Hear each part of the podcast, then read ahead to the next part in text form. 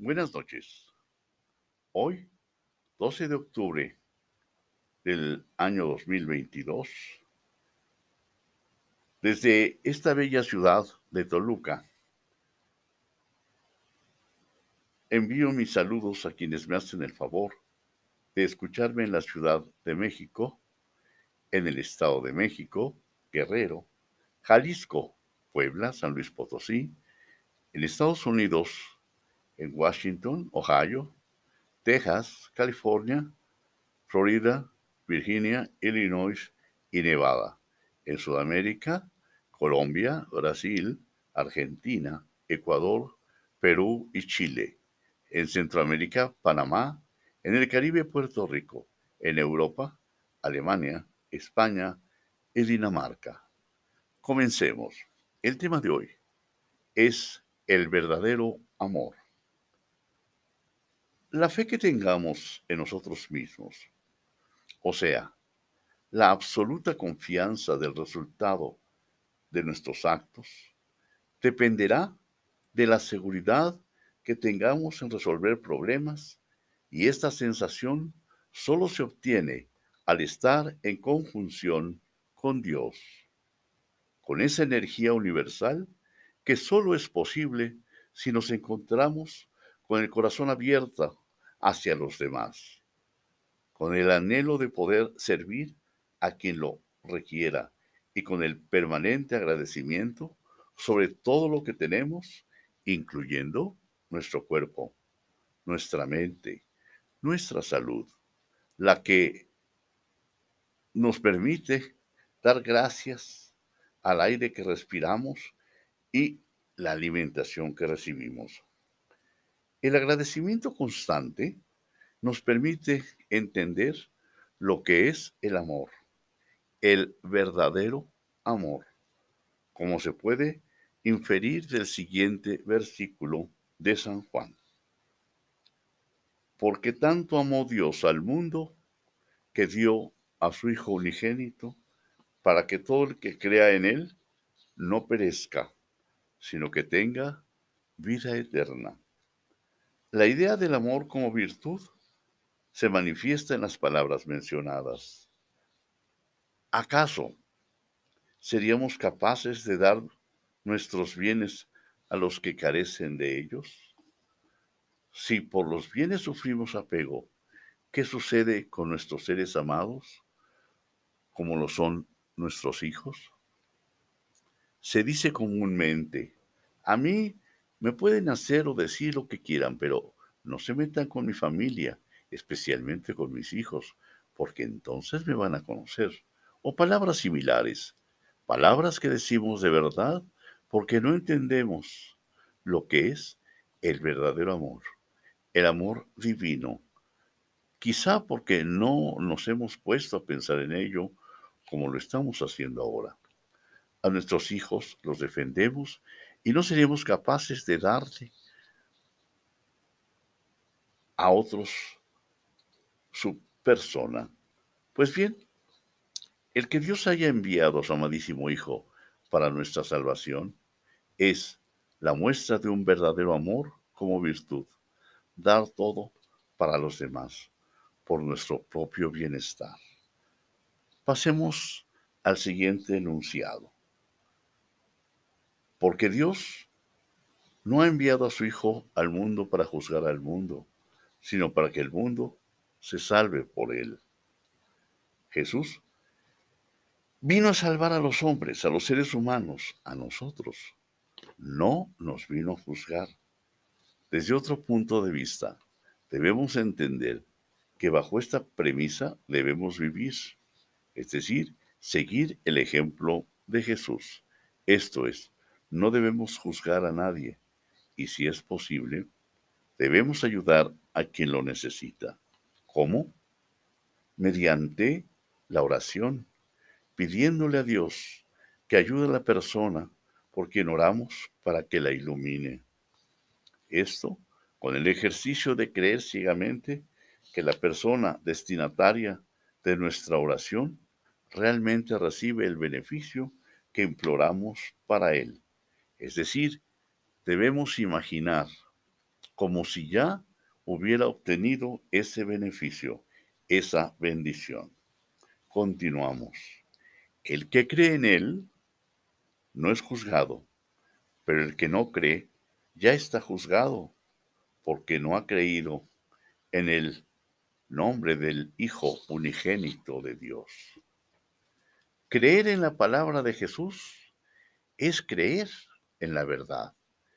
Es ni más ni menos que llegar a la verdad, a la plenitud. Creer en Él es un verdadero placer intelectual. Basta con creer en la palabra de Jesús para alcanzar la plenitud en la vida actual y en la venidera, siendo la palabra el valor y seguir la conducta por él predicado es la virtud. Esto es como todos los valores. La justicia, la honradez, son los valores. Conocerlos, internalizarlos y practicarlos es la virtud. En el enunciado siguiente se percibe una realidad existencial. Y el juicio está en que la luz vino al mundo y los hombres amaron más las tinieblas que la luz, porque sus obras eran malas. Mensaje certero y profundo, como dije, eminentemente existencial en donde se pronuncia que esa actitud que refleja la naturaleza humana es su telúrico actuar. Sí, valga la expresión, lleno de realidad en cuanto pone de relieve la necedad del hombre por su ceguera y su cosificación, la que lo hace amar y atarse a lo mundano, como lo es el dinero y los vicios que se adquieren precisamente con él. La luz es la manifestación del Espíritu Santo. Las tinieblas se viven como espejismo de felicidad apegándose a los placeres artificiosos, porque se desconocen los genuinos que son los verdaderos instrumentos de felicidad como es el hábito de la conciencia plena de agradecer de manera permanente hasta los pequeños detalles de la vida. Esto es un generador de la luz y consecuentemente de placer. Y sigue esta bendita lección en la siguiente proposición. Pues todo lo que o todo el que obra mal aborrece la luz y no va a la luz para que no sean censuradas sus obras. Es tal la necedad y la angustia provocada por su ignorancia que ha llevado al ser humano a la maldad, a una conducta torcida. Esto, desde otra perspectiva, es una enfermedad que se cura con solo atrevernos a conocer la verdad a que nos referimos anteriormente. La connotación que doy al término maldad o conducta torcida tiene lisa llanamente el sentido de una vida equivocada, en donde no se va a encontrar esa felicidad tan anhelada por el ser humano. Y sigue diciendo en el versículo 321 Juan, pero el que obra de verdad o obra la verdad va a la luz para que quede de manifiesto que sus obras están hechas según Dios. Todo lo anterior deja perfectamente claro un mensaje que debemos digerir conforme a la lectura o interpretación que sugiero.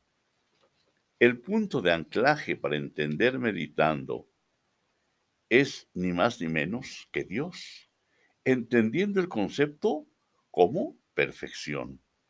Surgirán tal vez muchas dudas, pero eso es normal, porque la ruta hacia Dios implica tanto un conocimiento profundo de nuestra propia capacidad para entender qué es la perfección en la formación del hombre, para quitar las asperezas y la dureza de corazón de nuestra propia naturaleza primitiva. El itinerario a seguir es la práctica constante de la presencia mental o la prolación, es decir, la pronunciación de la palabra gracias. Gracias. Gracias. Pero no de manera mecánica. Debe ser este acto de manera consciente de que cada cosa que recibimos o que ya tenemos es una verdadera bendición. Una cama, un petate o simplemente un lugar para descansar con tranquilidad y plena paz interna es una verdadera bendición por la que debemos dar gracias. Este ejercicio que comienza al abrir los ojos por la mañana es el inicio del entendimiento de lo que es el amor.